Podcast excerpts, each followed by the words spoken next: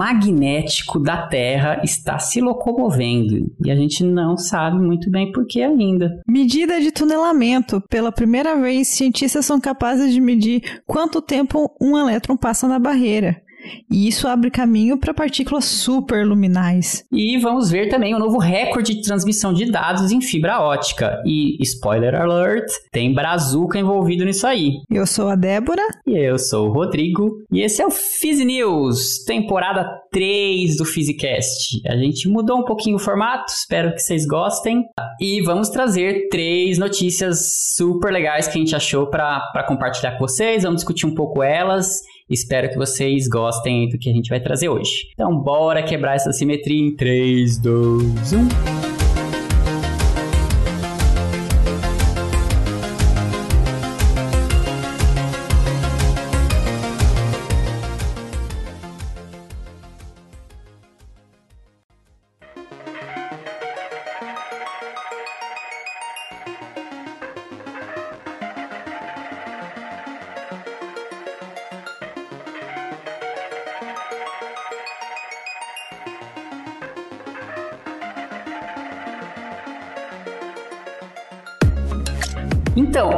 Primeira notícia que a gente trouxe é muito legal. E é um negócio big, super grande, né? Que tem a ver com o campo magnético da Terra, né? Aquele que acho que todo mundo deve ter uma mínima noção aí de que existe, né? Que a Terra tem seu campo magnético que protege a Terra. E esse campo, é, a Terra como funciona, a gente pode pensar como se fosse um ímã, né? Então tem um polo norte e um polo sul para o campo magnético da Terra. E aí um comentário que por si só já é engraçado, assim, né? Que, sei lá, não tem por que ser, mas em princípio a gente acharia que, que o polo magnético da Terra está no polo norte, né? Que seria o, polo norte magnético e o geográfico estariam no mesmo lugar, mas não estão. São perto, né? O polo geográfico é realmente lá no Ártico, né? Lá na, no centro. E aí o polo magnético, ele não, ele não é lá. E aí o mais interessante é que a gente tá, tem visto nesses últimos anos, é sobre isso que a gente vai discutir um pouco, que esse polo magnético, o, o norte magnético está se movendo muito rápido. E isso é muito interessante. Então, vamos entender primeiro como é que a gente. Por que, que tem um, um campo magnético na Terra, né?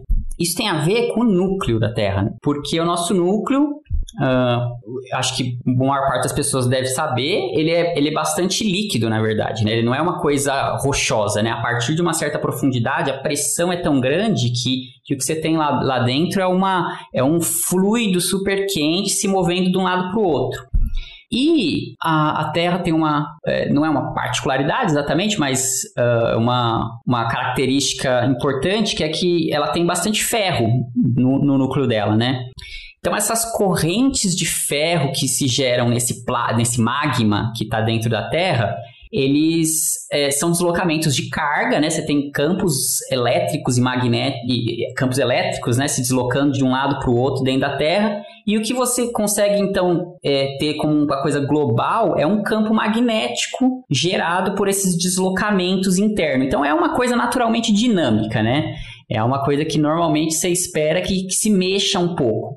E aí esse campo magnético, então, ele é super importante para a Terra, super importante, porque ele protege muito a Terra. Pra, antes de mais nada, ele, ele protege a Terra de, do plasma solar. Tem uma coisa que chama vento solar, né? Que não sei se vocês já viram, talvez, mas o Sol ele tem essas explosões que ele, que ele fica soltando de quando em quando, né? Que tem uma que é conhecido por vento solar, isso aí, que joga são explosões de plasma que ele joga na, no espaço. Cara, né? isso é então, é muito quarteto fantástico, né? Pode crer, né? Explosões do Sol, assim, parece mesmo, né? Receber a carga de raios cósmicos e. Nossa, é, parece muito assim, nomes de filme de ficção científica, né? Tipo. Mas pior que funciona mais ou menos assim mesmo, né? Essa proteção dos raios cósmicos aí, né? Cara, é incrível, né? Porque é um negócio que parece muito. É, enfim, ficção científica, mas é ciência, não é só ficção, né? É ciência de verdade. Mas é muito louco mesmo, né? Você imaginar que é isso, assim, o, o, o, o Sol solta uns espirros, tá ligado? Cósmico aí. É bem sol soltando, uns, dando umas espirradas. E aí o campo magnético da Terra protege isso, né? Se vocês tiverem curiosidade, joga na, no Google para ver alguns vídeos de vento solar na Terra, né? Proteção do campo magnético. Vocês vão ver mais ou menos como é que é. E aí, esse campo magnético tem uma outra coisa muito legal. Que como ele tá. Você imagina assim, que esse vento solar é, seria como se tivesse. Pega-se uma mangueirinha de água e você tá jogando na direção de uma bolinha. Uma, a mangueira é o Sol soltando o plasma aí, né? E a bolinha é a Terra. Você vai ver que se jogar bem de frente assim, a água começa meio que, que ir toda para os polos, né? Da bolinha, assim. Ela, ela vai com uma ponta para outra da bolinha e vai embora, eventualmente, né? Então, como você tem muita partícula elétrica nesse, nesse vento solar que chega na Terra, quando ele vai para os polos magnéticos, né? O polo sul e o polo norte, ele, eles começam a se chocar, essas partículas começam a se chocar. E é isso que causa a aurora boreal, que é aquele negócio super bonito que nós, Brazuca, nunca vimos a maioria, né? Nunca, nem vamos ver. Mas queria um dia, quem sabe, ir lá pra Islândia, né? Tem ver como um ver a, da... a, aurora a, austral na Patagônia. Ah, é? Tem também na Patagônia? É, porque a real é que assim, você tem que estar em um dos polos. Chama boreal porque a aurora no polo, no hemisfério norte, né? Aí do hemisfério hum. sul chama bore, bore... Nossa, Boreal chama Aurora Austral. Aurora, Aurora Austral, Jesus amado. Tá difícil. Difícil, hein?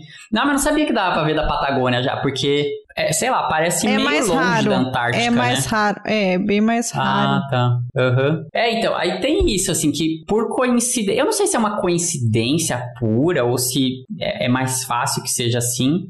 Não, é, mas... é que é bem, tem que estar tá no, é no extremo mesmo da América do Sul, assim, é lá no Ushuaia, lá, lá na Terra do Fim ah, do Mundo, tá. lá, Terra do Fogo, não sei como é o nome direito. Tô ligado, tô ligado. Esse lugar que só tem neve, né? Aliás, gente, a gente dá os nomes pros hemisférios assim, tudo que chama boreal é porque é do norte austral do sul, né? Eu não tô ligado também nisso, não. Acredito, mas acho que eu não seria culto o suficiente para usar os termos corretos, pra ser sincero. Quem sabe frente, então. eu fiquei de cara quando descobri que. Por que, que não tem aurora boreal no sul? Porque é no sul. Não tem como ter aurora boreal. Bom, é, contei um pouco. Não, conta aí da Aurora Boreal, cara, que é bonita. Eu nunca vi também, não. Gostaria É, então, bom, já, já contei, na verdade, né? A Aurora Boreal tem a ver com isso, né? É, tem... E aí, bom, então o Polo Norte, é, eu não sei se tem um motivo muito forte para isso, mas o Polo Norte magnético tá perto do Polo Norte geográfico mesmo, e o Polo Sul também, mesma coisa. E aí tem a galera acompanha, né, o, o, campo magnético todo da Terra, né, mas em particular onde que está o, o polo norte magnético. E se você pegar, a gente tem um mapa aqui. Bom, deixa eu introduzir o artigo antes que a gente está falando, né? A gente está falando sobre um artigo que saiu ano passado. É, ciência tem, tem seus próprios ritmos, né? Então a gente está falando de um, de um artigo que saiu começo do ano passado na Nature Geoscience mas que fala de uma aceleração do movimento desse polo magnético em direção à Sibéria. Se você pegar o histórico de onde estava o polo magnético da Terra, na primeira medida que ele foi feita, que foi feita dele, foi lá em 1830, né? E como é que você mede onde está o polo magnético? Acho que é a primeira dúvida, né? Um jeito muito simples. Você pega uma bússola e você vai andando para ver onde está o norte. E aí você vai chegar a um ponto que você vai ver que, tipo, você vai rodopiar em volta do ponto e vai estar tá sempre apontando para esse ponto, né? Aí está o polo norte magnético. Então eu fico imaginando o TED, imagina isso, Debs, o pessoal que mede isso, né? ah, tipo, eu, eu comecei, na verdade, a ficar. Mano, deve ser muito louco você pegar a bússola e você vê que começa a circular num lugar, sabe? Você fala assim, aqui, ó, é um, é um ponto, né? É o polo norte magnético, assim, eu ficaria meio bugadinho, uhum. eu acho. É, bugado, né? Mas acho que deve ser divertido se você tivesse, sei lá, nas Maldivas, né, procurando o polo norte magnético, é, não no Ártico, né? Fio pra caralho, né, mano? Porra. Não é? Tipo, o cara lá no norte do Canadá andando com a bússola de um lado pro outro pra procurar, né? Fico imaginando. Quando que foi essa medida? Mil... É, a primeira foi em 1831. Então. É, eu descobri, eu descobri, eu vi aqui que é, é, a descoberta formal do norte, norte do polo norte magnético, né? Tipo, que. Ah, 1830, né? Que. Mano, você pensar que as grandes navegações foram feitas sem, sem bússola, né? Tipo, sei lá, não sei, usam bússola. Não, será que, que usavam, usavam bússola? bússola? eu acho. Sem saber para onde estava né? apontando? Né? É, eu acho que não tinha muita. Eu não sei se o pessoal sabia que tinha um ponto que era o Polo Norte, né? Talvez falava, ó, pra cima, né? Eu acho que o pessoal não sabia nem que era redondo, né? Pra começar. Apesar de que hoje em dia ainda tem gente que se questiona sobre não isso, vamos, né? Não vou entrar nesse assunto, deprime. Mas assumindo que é redondo, tem um ponto, que é o norte, né? Que é o polo norte, né? É, eu imagino que chamam de descoberta formal porque alguém foi lá e mediu de fato onde é esse ponto, né? Imagina, tá. Uhum. É, e aí você vai pegando a evolução ao longo dos anos. Como assim? Como eu falei, que, que tem a ver com uma coisa dinâmica lá do centro da Terra, né? Líquidos, é magma indo de um lado pro outro. Você espera que mude, mas assim, é um planeta, né? Você não espera que mude muito rápido também, né? Sei lá. Eu não esperaria, pelo menos menos, né? Mas as últimas, assim, se você pega o mapa, ele, essa primeira medida estava bem no norte no, do Canadá, assim, uma ilha para o norte do Canadá, acho que um lugar que não é nem habitado ainda hoje, né? E aí ele vai subindo mais para o norte, ele vai ao longo dos anos subindo lentamente em direção ao polo norte geográfico mesmo, assim, né?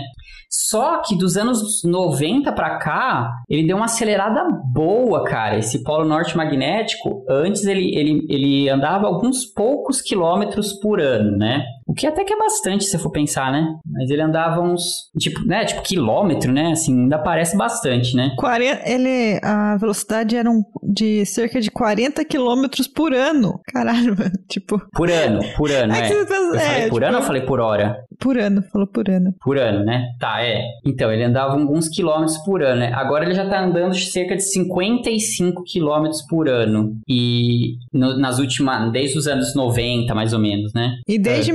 1830, é, com, é, a medida é que ele já andou 2.250 quilômetros. Caramba, cara. Tipo. Nossa! tipo, é muita coisa. É daqui até Salvador. É, tô em Campinas, né? Acho que é daqui até Salvador, talvez. Por aí, né? E aí, então, o, o Polo Norte está super se movendo em direção à Sibéria agora. Isso é uma coisa muito. E aí, bom, aí um comentário engraçado é que isso é medido, beleza, daí, mas as pessoas não têm certeza por quê. Os pesquisadores ainda não têm muito certeza do que está acontecendo para acelerar essa velocidade do Polo Norte magnético, né? Eu dei uma olhada, assim, aí parece que tem, assim, teve outros momentos, parece na história, isso, tipo assim, medidas muito antigas, né? De que os, o Polo Norte mudou rápido de lugar, mas a rapidez normalmente é coisa de dezenas de milhares de anos, assim, que o pessoal mede, né? Então, parece que é realmente algo muito rápido acontecendo agora, assim. Engraçado, né? O que, que você ia falar, Debs? Eu ia falar que eu falei errado. Antes é, a velocidade era 15 km por ano, aí aumentou para 55 km por ano, e agora eles estão esperando que vá baixar para 40 km por ano. Tipo. Ah, tá. Uhum. É, esse é o modelo é, tá lá. É, esse modelo que saiu aí nesse artigo. Uhum. Aliás, um artigo de um pessoal de, da Universidade de, da, de Técnica da Dinamarca e da Universidade de Leeds, no Reino Unido. E aí, bom, isso daí não seria um grande problema para o mundo até, sei lá, 50 anos atrás, talvez, né? Porque o campo magnético da Terra, além de proteger o planeta Terra, mas isso não muda, né? Continua protegendo. Ele era usado como bússola, assim, para você, enfim. Acho que não, nada que precisasse de muita precisão, né? Mas agora a gente tem uma coisa que exige muita precisão e que depende dos campos magnéticos, em particular da Terra, né? que é o GPS. O GPS de todo mundo, o celular de todo mundo, ele vem instalado dentro dele uma coisa que chama o modelo magnético mundial. nome parece bem grandioso, né? É, e aí é um mapa, um mapa magnético, é o, é o globo terrestre com em cada posição do mundo tem lá o campo magnético do local a cada, em cada altura, né? Então ele tem uma precisão é, tridimensional, assim, né? Tem uma camada de, de posições acima da crosta terrestre, assim que ele tá, né?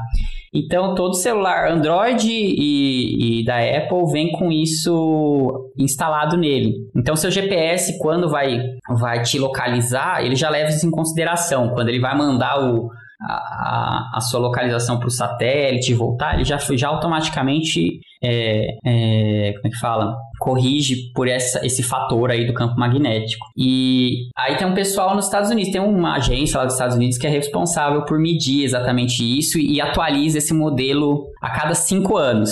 Só que o problema é que agora estão dando trabalho em dobro, porque a coisa. Porque eu acho que devia ser uma coisa assim, né? Atualizei, epa, pronto, tô de boa aqui dois aninhos pelo menos, né? É, é era pra ir até 2020, né? Eles tiveram que atualizar no, no final de 2019. Isso, exatamente. E até é engraçado, assim, que você entra no site lá do, do modelo magnético mundial, tá assim, modelo magnético 2020, released, como se fosse uma atualização do Windows, assim, né? Verdade. Pode crer, né? Versão 2020 do modelo magnético. Ai, meu Deus. Bom, mas não é só isso. Não é só a questão de que o Polo Norte está se movendo. Não só o Polo Norte está se movendo, como o campo também está ficando mais fraco. Isso foi é uma notícia também do ano passado da Agência Espacial Europeia sobre o enfraquecimento do, do campo magnético da Terra.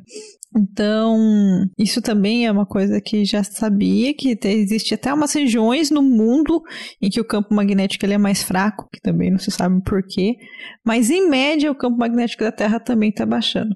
Então, de 1970 até 2020, o, a força mínima do campo é, na região aí da onde tem essa anomalia diminuiu de 24 mil nanoteslas para 22 mil. Tipo, nanotesla, né? É estranha essa unidade. Mas. E essa anomalia tá bem em cima da, da, da América do Sul e da África. Cara, é, você pega o mapa mundo, assim, né, esse, esse modelo magnético mundial aí que eu falei, eu fui por curiosidade olhar, eu tô em Campinas agora, né, moro em Campinas, e eu fui por curiosidade olhar de Campinas, no interior de São Paulo, e é um dos lugares com o menor campo magnético da Terra, gente, é muito bizarro, é menos da metade, você tá na Filadélfia, né, Debs? Tô. Então, ó, eu, eu calculei aqui, né, em Campinas, no lugar que eu tô, é, é cerca de 20, 0.22 Gauss, o, o campo magnético da Terra.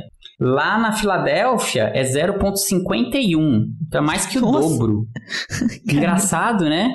Então você pega, se vocês tiverem curiosidade, gente, abre esse mapa para ver. Porque é bem assim, em cima, principalmente da América do Sul, assim, tipo, mais ainda da parte sul, sei lá, região central do Brasil, sudeste, Paraguai, assim, essa região que é a região com mais fraco campo magnético. Não se sabe por quê, né? Mas de qualquer forma, bem curioso, né? A gente é, essa isso. anomalia é chamada de anomalia do Atlântico Sul, porque ela pega a América do Sul e a África, né? Mas pelo que você tá falando, o epicentro é bem, então, Campinas, tipo... Campinas, gente, loucura, Aí, gente. Aí, ó, não use GPS em Campinas.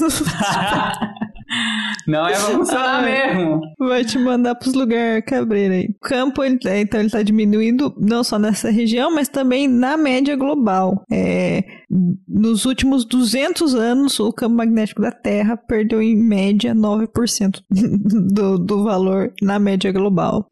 Então, que loucura, é meio... né? Eu fico é imaginando, sabe, né? se não tem a ver. Mas aí é a imaginação minha, né, gente? Não vi isso em lugar nenhum. Mas se não tem alguma coisa a ver com o aquecimento global também, né? Porque, tipo, se aquece um. É que a gente tá falando um planeta, né? Sei lá, mas você começa a aquecer um ímã, em algum momento ele desmagnetiza, né? Hum, mas. É, não sei. Enfim. O que eu vi desse modelo, eu abri por curiosidade desse modelo geofísico, é que assim, são esses, eles têm uns modelos de como que é o fluido do magma que gira, sabe? Tem uns desenhos bonitos assim, são duas bolotonas girando assim, sabe? que, o que é proposto nessa Nature é que esse essa bolotona ela tá se dividindo. Então você tá ah, começando é? a ter meio vórtices dentro do dentro desse desse fluido, sabe? Você tinha tipo só dois vórtices, agora tá tendo quatro. Nossa, então, que loucura deve ser estudar essas coisas, né? É, é aqui, ó, achei. É um paper de maio de 2020. Então você tem um, uh, umas simulações de como seria esse movimento do magma. Então eles é, supõem que esse, essas coisas que estão circulando, estão se quebrando em, em círculo, em vórtices menores. Não sei se pode se chamar de vórtice. Mas isso então causaria um campo menor. E não só isso, né? Tipo, na região onde os vórtices se encontram é onde você tem um campo mais fraco, né? Mas não sei se o nome vórtice tá correto. Pode ser que essas coisas estão acontecendo bem debaixo do Brasil, então. Cara, tem, é que tem uns paper muito bonito. É, as fotos do, do artigo são muito bonitas, assim. Bom, então, é, as coisas estão acontecendo, viu? O planeta Terra é menos estável do que parece, né? As coisas são dinâmicas também, né?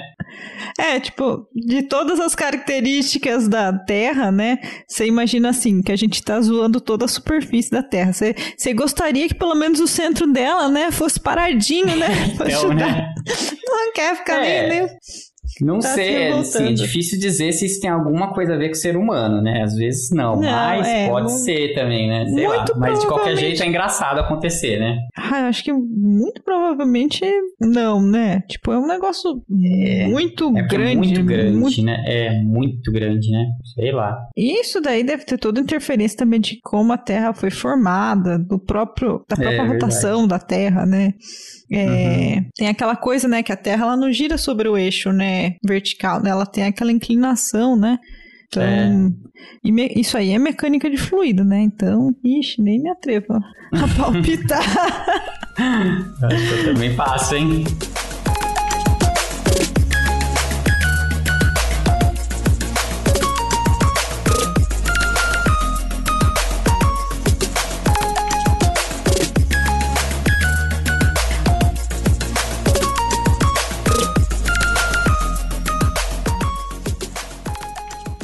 A nossa uh, segunda notícia que a gente vai trazer hoje é de mecânica quântica, falar de tunelamento, yeah. que é um fenômeno muito estranho da mecânica quântica. Então, você já ouviu falar do tunelamento?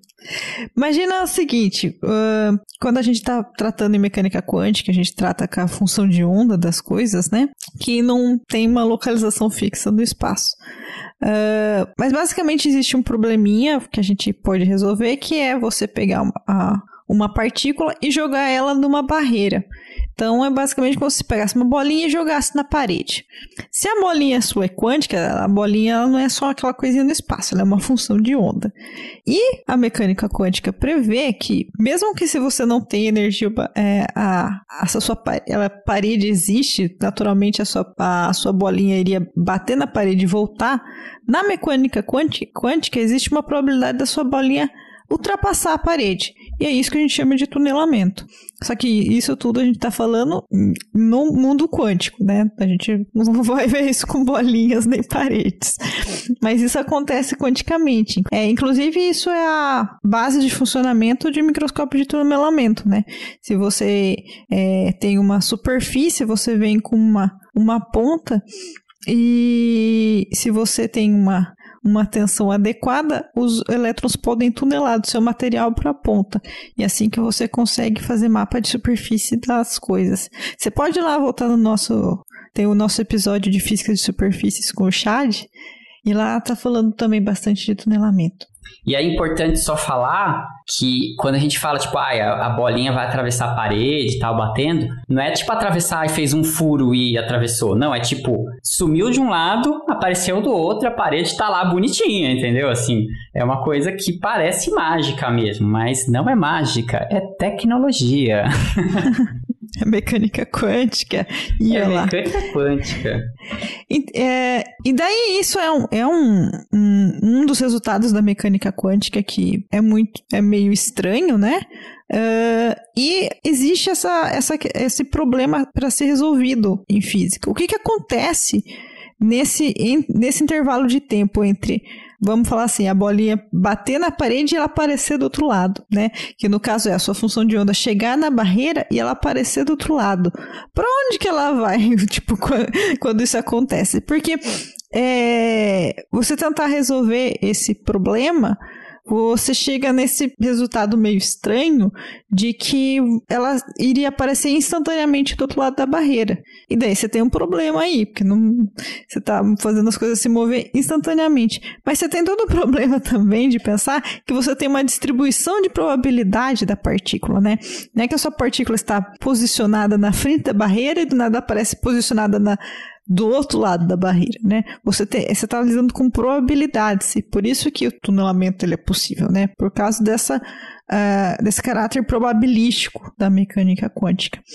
Mas se você voltar no tempo, é... esse problema de calcular o que, que acontece com a partícula, mais exatamente o que é, a, os físicos querem resolver é quanto tempo a partícula permanece dentro da barreira.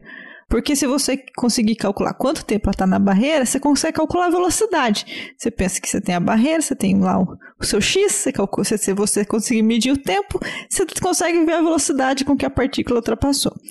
Quem primeiro tentou resolver esse problema foi um, um rapaz chamado Ephraim Steinberg, da Universidade de Toronto, que em 1932 ele fez a primeira tentativa do cálculo do tunelamento. E aí uh, ele fez as continhas e ele olhou para aquilo lá e falou: não tá certo isso. Porque nas contas dele, uh, ele chegou à conclusão, fazendo os cálculos da mecânica quântica, que você jogando a bolinha pela barreira e se ela passar pela barreira, ela vai mais rápido do que se não tiver barreira. Nossa. Isso é muito bizarro. É, o tipo é, de coisa que, eu, que, se eu tivesse feito, eu jogaria fora a conta. Eu ia falar, gente, isso daqui deu ruim. Não deu certo, não. É, tem até. Ele, ele, ele fez a continha, ele escondeu, tipo, ele colocou no caderninho e deixou assim de lado. Ele falou assim: ele falou assim: quando você chega numa resposta que não faz sentido, você não publica. tipo, você não deixa ninguém saber que você fez aquilo ali. E daí ele, ele chegou nesse resultado, ele não gostou e não publicou e deixou quieto. Uh, Daí, em 62, um, um cara chamado Hartman, lá no Texas Instruments, ele refez essa conta e escreveu o paper, porque ele chegou na mesma situação, é, na, mesma, na mesma conclusão, de que quando a partícula tunela, ela, ela, ela vai chegar do outro lado da barreira mais rápido do que se não tivesse barreira. E, bom, isso é, é uma coisa estranha, né? Imagina se você pudesse atravessar um muro e você chega do outro lado mais rápido se você conseguir atravessar o muro do que se você não tivesse muro. Então, você cria uma situação que você acha assim. Então, quando quer dizer que quando passa pela barreira ganha tipo uma aceleração dentro da barreira, tipo, ou sei lá, quando tá dentro da barreira vai para alguma coisa meio mágica ali, que, que acontece alguma coisa meio bizarra. E na verdade o problema de você pensar aí sim é porque as funções de ondas elas não são localizadas, né? Elas são objetos que são delocalizados. Não existe essa coisa da, da função de onda estar na posição da barreira e estar na posição depois da barreira, né? Você tem uma distribuição de probabilidade. E inclusive o fato de você ter uma distribuição de probabilidade que permite esse, esse fenômeno acontecer, né? Uh, então, você pensa, tipo, tentar pensar que a, a, a função de onda está na ponta da barreira e está depois, por isso que cria esse estranhamento. Uh, mas, fazendo as contas, é isso que você acha. E daí, qual que é o problema? Você quer medir, então, esse tempo. Porque se você na continha, você vê isso, será que no experimento vai se medir, vai acontecer isso mesmo? O tempo que uma partícula leva para tunelar por, um, por, uma, por, por uma barreira é mais rápido do que se não tiver barreira? E essa proposta, então, de experimento que tem sido feito há algum tempo. Inclusive, tem, vale também o comentário que o Hartman ele trabalhava com semicondutor, gente. E a questão de você ah, é? querer é? estudar. É. A questão de você querer estudar tunelamento é porque semicondutor você quer fazer o quê? Objetos muito pequenininhos, né? Você quer seu chip super pequenininho. E daí começa um problema, porque você quer às vezes fazer isolamento entre componentes. E se você faz essa barreira muito pequena, o elétron ele tunela. É, esse é um dos problemas, por exemplo, também do transistor hoje em dia, né? Os transistores você começa a ter muito pequeno, ele tem uma camada de isolante, né? No, no transistor. Você faz ele super fino, ou começa a tunelar. E você não quer que o elétron tunelando pela sua camada de, de do isolante. Então, é por isso que tem esse interesse em tunelamento em algumas aplicações. É por isso que o moço aí fez essa conta. Mas também é uma questão em física fundamental, né? De você entender o que, que acontece com uma partícula quando ela tunela. O que é engraçado que quando eu fui ler sobre isso é, é que tem toda uma discussão filosófica do que é o tempo, né? Quando a gente mede velocidade das coisas, a gente faz o tanto que a coisa andou dividido por um tempo. Para começar, você não tem trajetórias em mecânica quântica, né? Você tem, tipo, você não desenha, né, uma linha contínua de trajetórias, né? Você tem uma distribuição de probabilidades, você faz integrais de caminho, né? Daquela coisa meio louca, né? Você tem todas as probabilidades de como as coisas andam. E o tempo em si é uma coisa que não é uma característica dos objetos. É uma coisa que você tenta é, fazer uma medida, né? É, a, gente, a gente usa como como nossas referências relógios. Na verdade, você tem um movimento ali, você determina que, sei lá, entre dois risquinhos do seu relógio é aquele espacinho de tempo, o tempo que aquela, o seu ponteiro demora para andar é, sei lá, um segundo. Então você, na verdade, usa outras coisas para referenciar o tempo. O tempo não é uma característica das coisas. É muito louco, é meio filosófico isso, né?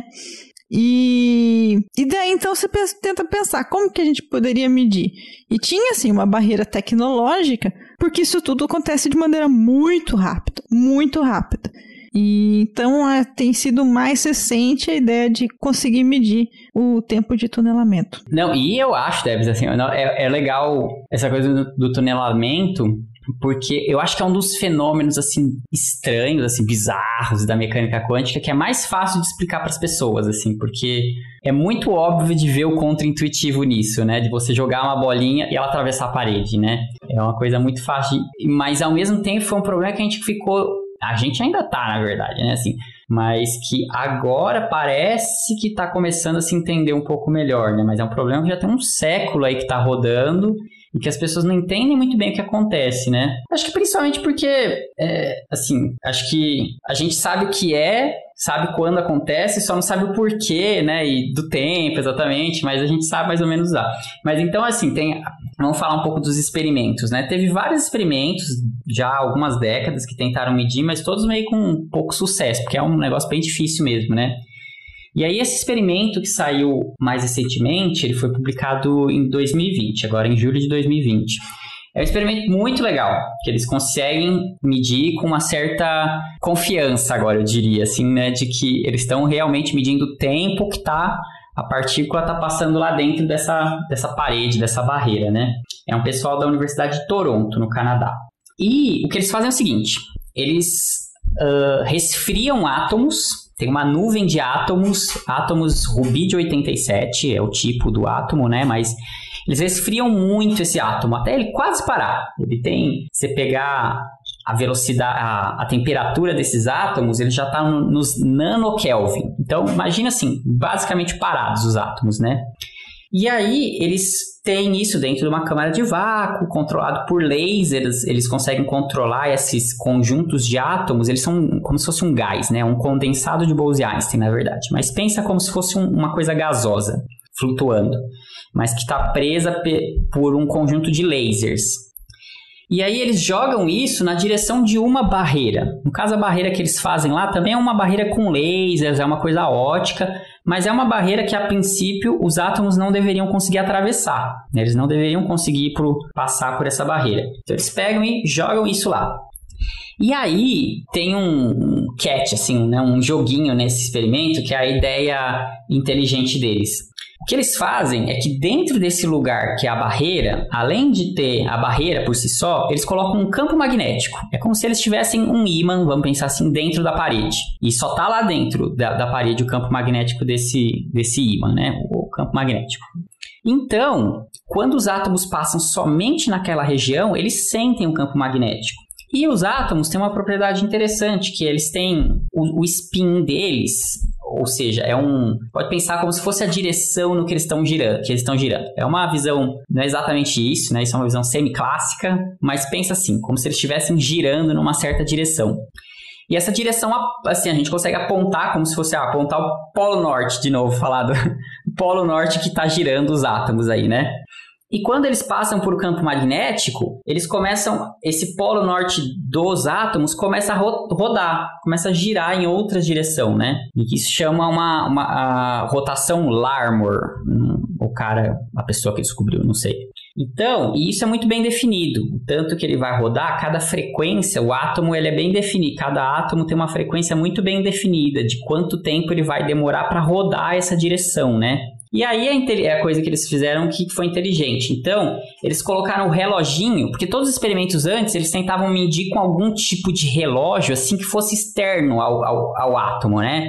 Ah, ou tentava pôr um detector, ou tentava fazer algum tipo de espalhamento no átomo antes e depois. Esse não, eles mandaram o relógio dentro com o átomo, né, para rodar dentro desse, dessa barreira. E aí, bom, eles viram o tunelamento, acontece, é, isso já é esperado, né? Acontece, um, um tanto dos átomos passam, um tanto dos átomos é refletido de volta. E com isso eles conseguiram então olhar, comparando a direção que o átomo entra e a direção que o átomo sai, eles conseguem saber quanto tempo passou lá dentro rodando nesse campo magnético, né? Super interessante, né? Achei bem legal.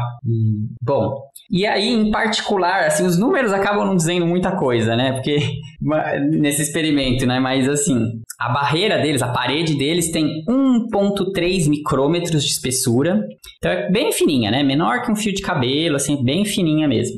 E aí, para atravessar essa, essa parede aí de que eles fizeram, os átomos levaram, pelas medidas dele, 0,61 milissegundos. Colocando, trocando em miúdos aí, pá, pá, pá, a conclusão deles é que sim, passa mais rápido do que se tivesse sem a barreira. Assim como as contas dos caras que a Débora comentou estavam falando.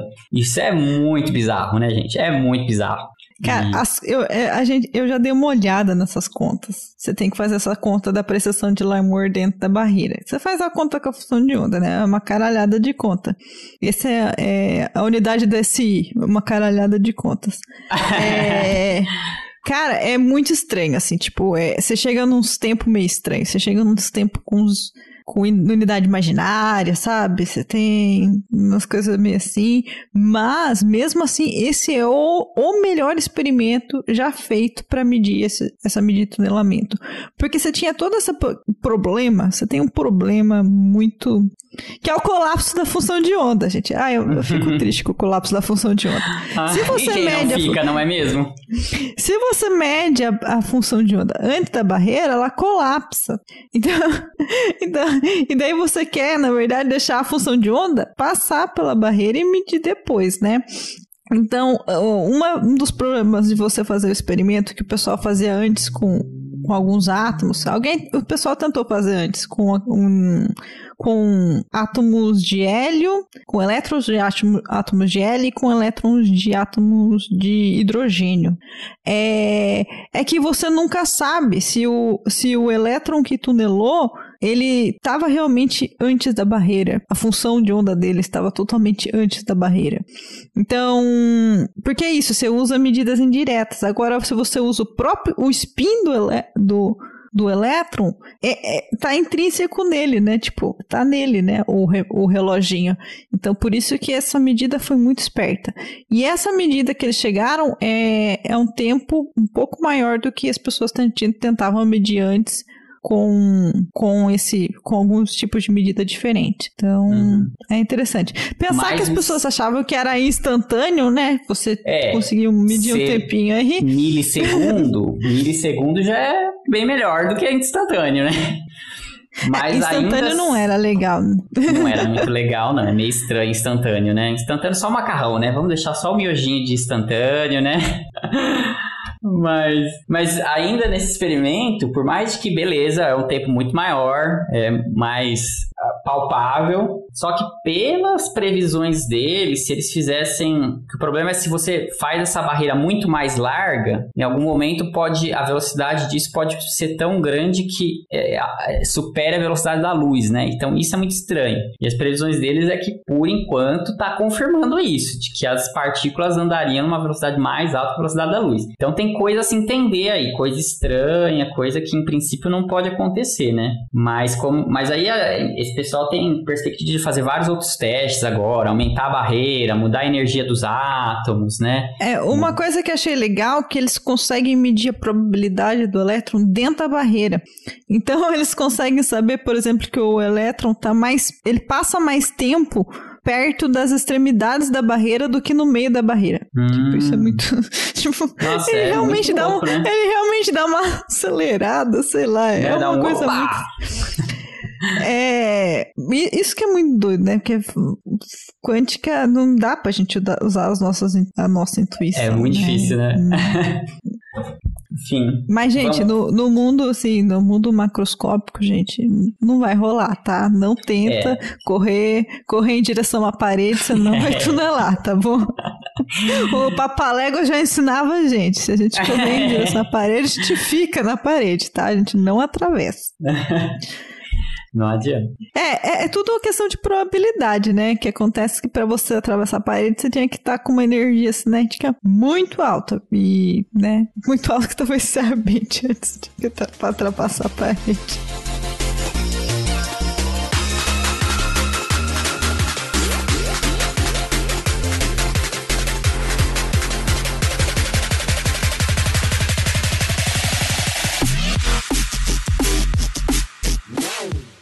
Falando em velocidade, falando em coisa rápida, coisa que andar mais rápido do que poderia. Mais rápida. Mais rápida. A gente vai falar.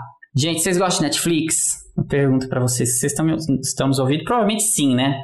Alguma coisa Netflix vocês vão ouvir, né? E se vocês conseguissem baixar todo o conteúdo do Netflix em alta definição em tipo alguns segundos. Alguns segundinhos aí. 3 segundos, 4 segundos. Baixa tudo. Pronto. Tem tudo, tudo no seu computador. Tudo. Tudo. É mais ou menos eu tava isso. lembrando eu baixando o BoJack Horseman, cara. Só, tipo, sei lá, última temporada. Porra, demora pra caralho. Imagina baixar tudo. Tudo. Alta definição. Enfim, tem uma galerinha aí que fez. Não, não exatamente baixou o Netflix, não foi para isso que eles fizeram, né? Mas é um bom. é uma boa referência. pra... Teve um conjunto de pesquisadores é, da, que trabalham na universidade, no University College of London, lá no Reino Unido, e que, informação importante, a líder desse grupo é uma, bom, primeiro é uma mulher, né? Já é uma coisa menos rara, é, mais rara dentro da física, das engenharias, né? E é uma brasileira, gente. É a professora Lídia Galdino. Ela é professora lá na, nessa universidade, né? E o que eles fizeram, que é sobre esse, que está relacionado a esse paper do ano passado também, que a gente é, vai mostrar para vocês, eles conseguiram bater o recorde mundial de velocidade de transmissão de dados em fibra ótica. Só para vocês terem o dado, eles conseguiram atingir uma velocidade de 178 terabytes por segundo. Uh, vamos lembrar do que, que, qual a internet média da galera aí, né? Não sei vocês, eu, eu acho que a minha internet aqui é 60 megabytes por segundo, eu acho. Algo, algo em torno disso. Então a internet a média... 200. 200 aí. Tá nos Estados Unidos é um pouquinho é. mais rápido em geral, né? Assim diz a minha conta. é isso que eu pago, né? É, assim, eu não sei qual. Eu acho que a média no Brasil deve ser. Aqui eu tô em Campinas, é centro urbano tal, né? Deve. Eu tô na parte alta do Brasil, né? Mas eu acho que a média do Brasil não deve passar muito de uns 30 megabytes por segundo, eu acho, né? Uhum. Megabytes. Eu acho que sim. Então, depois do mega tem o gigabyte. Essa mulher tá lá no, no terabyte, né? Ela tá baixando em um segundo terabytes de informação, né? É muito rápido, não cara, baixando, né? Ela não baixou cara, nada. Eu, guardo, eu né? guardo tudo que eu tenho em um HD de 1 tera, cara. Tipo, é muito espaço. É muito ela, espaço. Ela baixou 178 vezes seu computador, né? tipo, caraca. É muita mano. coisa, né? E aí, uh, só para a gente ter um comparativo curto, assim, né? De, de, tempos, então. Hoje em dia, assim, se você tiver uma, uma velocidade aí de uns 20 megabytes, vai, vamos pôr 100 megabytes por segundo, um pouco mais, uma velocidade mais rápida aqui do Brasil, né? Você consegue baixar um, um filme em HD de duas horas em mais ou menos uns 5 minutos. Uma próxima geração de internet que deve chegar nos próximos anos aí, ser mais comercial, é, a, é já no 1 gigabyte por segundo, 1 gigabit por segundo, na verdade, né? 1 Gbps né? E aí essa, essa velocidade, esse, esse tempo do, do vídeo cai aí de uns 5 minutos para uns 25 segundos, 30 segundos mais ou menos para baixar, né? Agora com essa internet, com essa velocidade dela, seria ainda mais mil vezes, não, 100 mil vezes mais rápida, né? Enfim, é muito rápido. é muito rápido. Muito rápido, gente. Cara, é, é, todo o conteúdo da Netflix em alguns segundos, mano. Tipo, segundos, não é nem um minuto, é segundo. Acho que tipo, a gente tá mais indignado. Todo o conteúdo da Netflix. Tipo... Ficamos mais indignados com isso do que com o tunelamento lá, né? Tipo, muito, cara, como assim, cara? E aí. Tô indignada. É. E aí, essa, essa professora, né? Repetir o nome dela, Lídia Galdino, é, eles fizeram um, um experimento. É, é, claro que isso, a gente tá falando essa velocidade disso para uma transmissão de internet para todo mundo, tem muitos anos ainda, né? Pra conseguir fazer isso, né? A gente tá falando de coisa É, de isso é, pesquisa, uma, é, tipo, é um experimento de demonstração de conceito, né? É, no laboratório e tal. Mas ainda assim não é, não é pouca coisa, assim. Por alguns, por exemplo, ela usou, ela transmitiu isso a, dentro de 40 quilômetros de fibra ótica. Então não é, não é pouco, assim, né? Ela transmitiu por uma distância razoável até, né? Ah, e é 20% maior do que o recorde anterior. O recorde anterior era do Japão, de 150 terabits por segundo. Aham. Ela me- conseguiu aumentar É, cara. 25 terabits. Cara, eu queria só um 25, só aumenta aí o delta já tá, já é Nossa, bizarro. né? Então, cara, Tô muito muito indignada. Todo o conteúdo da Netflix, cara. Vamos todo... enfatizar isso. E aí, Ai, aí o que, elas, que eles fizeram, vamos explicar um pouquinho de comunicações, Debs? Acho que vale, né? Como é que se transmite informação, né? Por, por fibra ótica. Tem, ah, bom, fibra internet hoje em dia a maior parte, já, acho que grande parte já tem a ver volta lá na- nos nossos episódios de ótica É, geométrica. volta lá. né? A gente vai ter um de comunicações que laser. já tá programado, viu, gente? Vai vir, vai vir um de comunicações, que a gente vai falar melhor sobre isso. Mas, ah, você quer transmitir informação por algum canal? Você, por exemplo, vamos transmitir informação agora com a minha voz. Eu tenho um- uma opção. Por exemplo, eu posso fazer o seguinte. Ah... Beleza, eu passei um sinal pra vocês, né? Mas tem alguma informação nisso? Não tem, né? Tipo, é um ruído só, né? Tipo, ah, ruído branco, né? Ruído. Olha o que acontece agora se eu mudo a forma como eu, eu, eu tô fazendo esse mesmo sinal. Ou, em outras palavras, que é a palavra que a gente usa na, nas comunicações, a gente modula o sinal. Por exemplo, testezinho básico, vai. Ah, ah, ah, ah, ah, ah.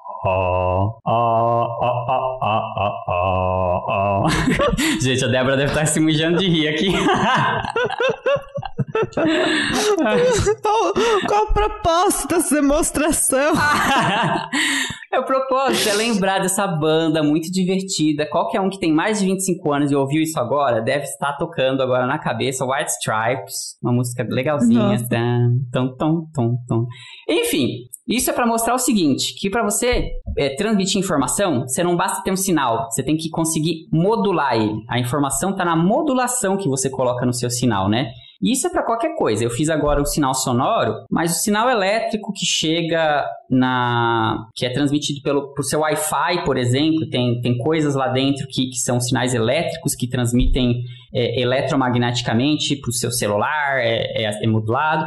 E também na fibra ótica. A forma como se transmite na fibra ótica informação é modulando, no caso, não é um sinal acústico, é um sinal ótico, né? É modulando a luz que está propagando É. nela. Um, E um jeito legal que eu acho que tem de fazer uma analogia é você fazer sempre 0 e 1, um, né? Você liga, desliga, liga, desliga, como se fosse como se fosse um código Morse, né? Uhum. Ah, né? Pensar no código Morse, você, sei lá, fica né? Que ele fica batendo assim, sequência de 0 e 1. Um. Então, você faz isso só que com luz.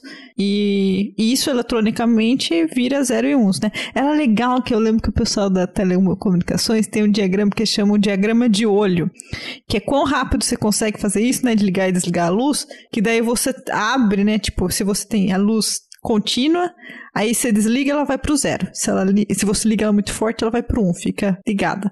Então, ela tem isso, né? Fica subindo e descendo, né? No seu gráfico.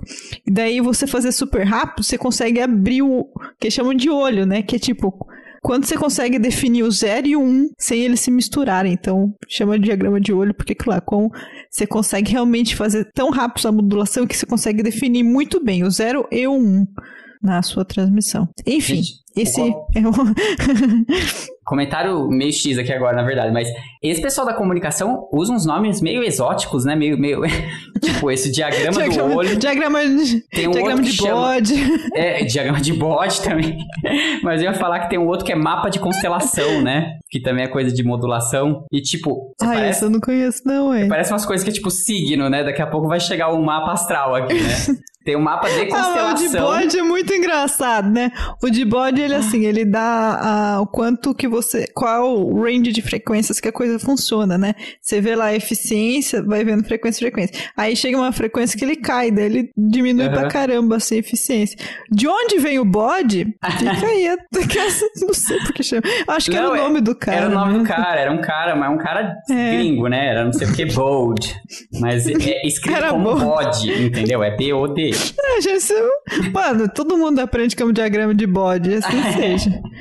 É, então, esse de constelação, Debs, é de para modulação de, de amplitude fase. É, porque, então, aí tem um monte de tipo de, de, modulação, né? Esse que a gente fez, que eu fiz aqui da voz, aqui com essa coisa ridícula, foi uma modulação de liga e desliga, né? O jeito mais simples.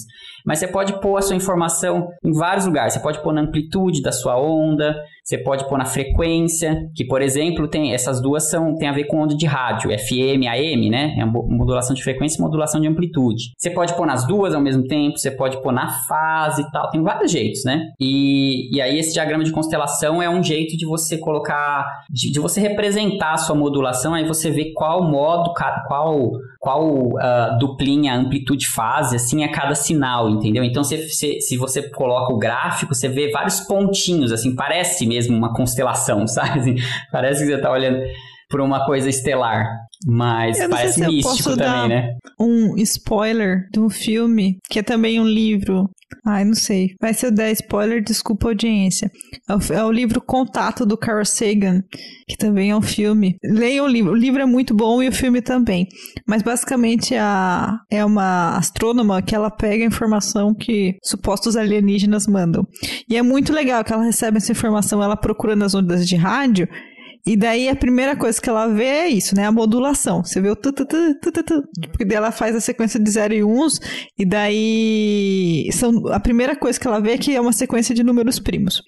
Aí ela começa a olhar essas outras propriedades da, da onda que ela está recebendo. E daí ela vê que tem informação na polarização, na, em outras faixas de frequência, e dela tira uma puta informação dessa radiação que ela tá recebendo.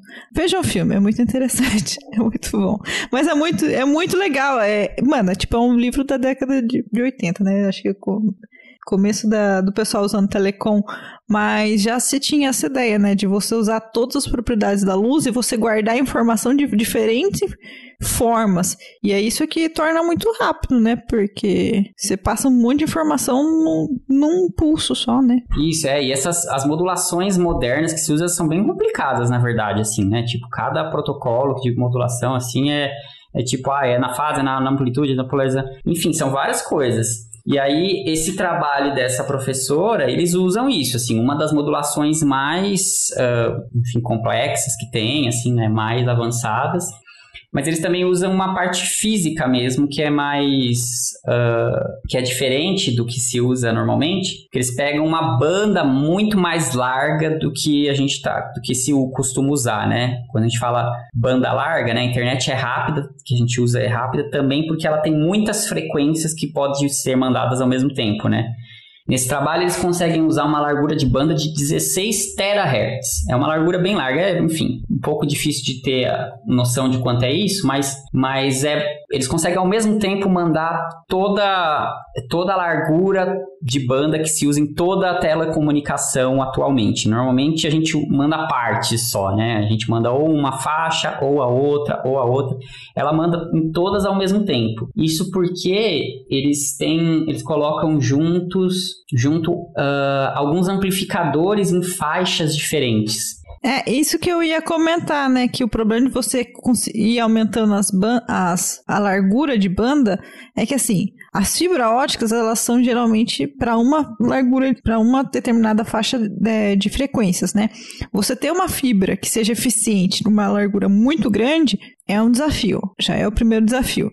Segundo desafio é você ter esses amplificadores, né? Porque, assim, conforme você vai transmitindo, a fibra realmente já tem perda muito baixa, né? As fibras óticas que a gente tem. Mas mesmo assim, a cada algum tanto de quilômetro, você tem que amplificar o sinal, né, para mandar. E daí amplificador também é algo que é, que é, uh, que é feito para cada frequência de luz. Então, se você tá, joga, começa a jogar um monte de frequência de luz, você começa a ter que ter um amplificador para cada, cada cor, ou você tenta fazer um que tenha banda larga, esse é um desafio também.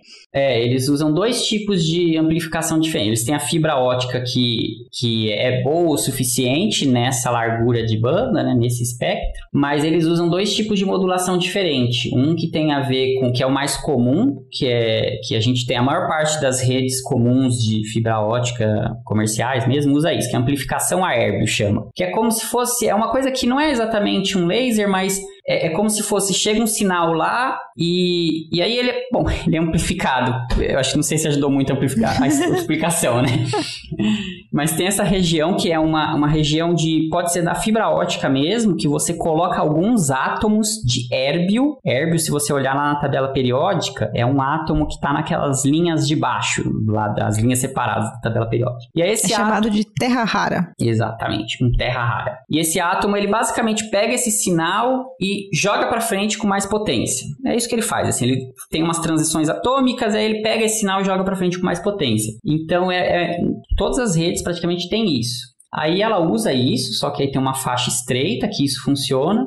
E além disso, ela usa uma outra, um outro tipo de amplificação que é amplificação Raman, que chama, que tem a ver com o movimento mecânico das, das moléculas, dos átomos mesmo, né, da, da, da fibra ótica. Então, se faz um. Sem entrar em detalhes, mas o importante é que ela, ela consegue tirar a energia desse movimento mecânico dos átomos, que tem a ver com a temperatura mesmo, né? Para gerar mais luz e aí então amplificar o seu sinal também. Então com isso ela consegue amplificar ah, uma, uma largura bem grande. No, no pulso de luz. Exatamente, é, vai dando kicks. Daí ela consegue uh, mandar um sinal que vai desde mais ou menos aí 1460 nanômetros até 1620 ao mesmo mesmo tempo, assim. Né? Caralho! É bem largo, né? Então ela pega pra Cara, quem... isso, isso aí é o pesadelo do experimento, né? Porque... É. Mano, como ter. É, porque além de tudo, você transmite, mas depois como você detecta, né? Puta, pode crer, né? pode crer, né? Tudo ao mesmo é. tempo, né? Ai, meus dias de ótica. não dá saudade, não, né? Ah, era legal. Mas eu, eu, penso só no experimento, gente. Isso é um pesadelo que seria isso. É, ela pega. Eu não sei lá, como é que eles fazem direito. É, porque tem, a gente né? gera, a gente gera, transmite e no final tem que detetar, né? Uhum. Aí o, a questão de tudo, tudo que a gente tá falando aqui, que é sempre próprio para uma. Os materiais, eles são próprios, assim, geralmente, para algumas certas frequências. E daí o detetor também, né? O detetor é, ele verdade, também. E tem o diagrama, tem o diagrama de bode do detetor. Uhum. O detetor ele tem uma faixa ótima que ele detecta e daí ele rapidamente decai. Eu lembro porque eu trabalhava com duas faixas de comprimento de onda totalmente diferentes. E daí eu tinha esse sofrimento, que eu queria jogar dois comprimentos de ondas muito distantes, e daí eu tinha que dividir depois e para jogar em cada detetor, só que o sinal é muito fraco, então nunca chegava no detetor. Uhum. É isso aí. É, não deve ser fácil, não. Enfim. Se, se fosse fácil, qualquer um fazia, né? Então, provavelmente não é fácil, é. não, fazer essa parte da detecção também. Mas ela diz que é, é, é, tipo, é factível, assim, que não é que não é algo do outro mundo, de outro mundo também.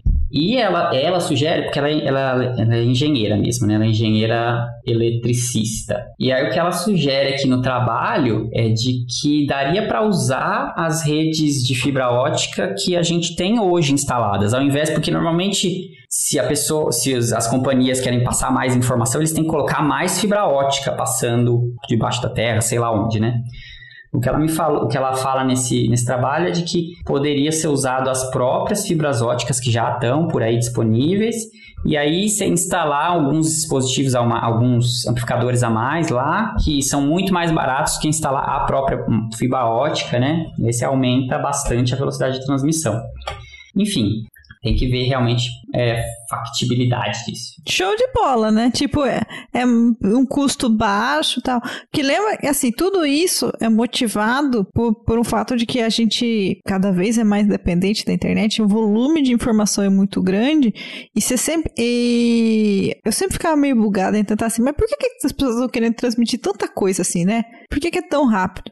E na verdade, a questão é que você busca a diminuição do custo do bit. Isso é muito bizarro, né? Tipo, se você consegue transmitir pelo mesmo preço 100 terabytes e 150 terabytes, você está você tá diminuindo o preço do bit, né? Então, isso tem aí implicações é, globais e econômicas. Para as companhias, né, eles estão ganhando 50% de produtividade, né? Que é isso, assim, né? Se eles vão de 100 para 150, estão ganhando 50% de produtividade do produto deles, aí, que é o bit, né? Enfim. E aí, sei lá, né? Estamos aí na iminência de vir um 5G, internet das coisas e tudo mais, né? Provavelmente a gente vai ter mais demanda em breve e tal. Enfim. Interessante, né? E aí uma curiosidade só falando um pouquinho mais dela, é, um pouco da trajetória dela, que eu acho que é legal até para inspirar alguns alguns e algumas ouvintes por aí. Ela, essa professora, ela, ela é bem novinha, na verdade. Ela, ela é form, assim, uma professora, não é uma criança, cara, mas ela, ela é nova, né? Não é uma, uma professora mais... Essa novinha tem 19 anos. É, então, né? É a sua prima que a sua mãe vai falar lá na gente. Ah, prima, no Natal, sua né? prima... é, sua prima tá lá fazendo internet 100 terabits por segundo. E você? E você, o que fez? E ela é formada, ela fez graduação na Universidade de Taubaté. Isso eu achei legal de falar, porque você vê que, olha, uma pessoa que começou numa universidade que nem dentro do Brasil não é renomada exatamente, né? Mas aí depois, em seguida, ela fez mestrado, doutorado na Unicamp. E aí foi fazer pós-doutorado no University College of London e acabou. Foi, foi muito. Gostaram muito dela, aparentemente, né? Foi contratada como professora lá nessa universidade, que é uma das melhores universidades da Europa, né? Então você vê que mesmo. Acho que a gente pode colocar o link da, da reportagem, né? É, legal, legal. É, tem, tem no jornal da Unicamp saiu a entrevista com ela. É, bem, bem interessante. Enfim, então você vê que é uma pessoa que, por mais que saiu de uma trajetória, que teve uma trajetória de ascensão bem nítida, assim, né? De que saiu de uma, de uma universidade menor, foi para uma média, né? Cara, e ela foi parar na, lá no College London pelo programa de pós-doc do Ciências Sem Fronteiras. Verdade. Bons tempos. É tipo, né? Bons tempos quando tinha 2014, governo federal, né? Tipo, tinha ciência no Brasil. Tinha ciência. Agora o Brasil tem um novo, tem um novo programa, é o Brasil Sem Ciência. Não Ciência Sem Fronteiras, né? Eu faço, eu faço essa piada, piada toda vez. Não Ciência Sem Fronteiras, é o Ciência Sem Brasil. Não, Brasil Sem Ciência. Brasil ciência sem Brasil? Serve também, né? Serve. Enfim, é isso.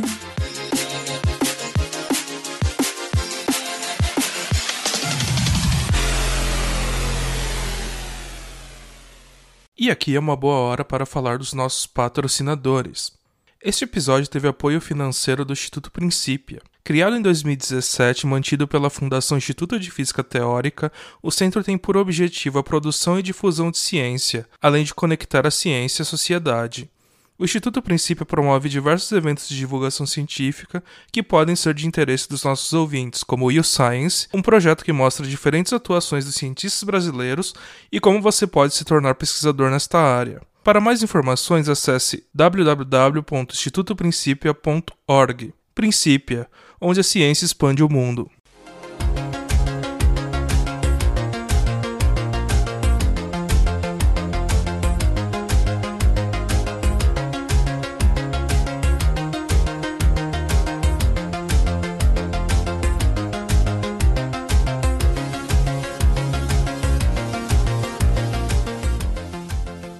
Pessoal, hoje a gente repassou aí algumas é, reportagens, notícias do último ano. A gente passou por diversas, diversas áreas diferentes. A gente começou lá nos polos no polo magnético da Terra, passou por mecânica quântica e viu uma coisa bem aplicada no final.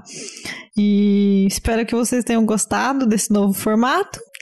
Vão lá nas nossas redes sociais, comentem o que vocês acharam do episódio.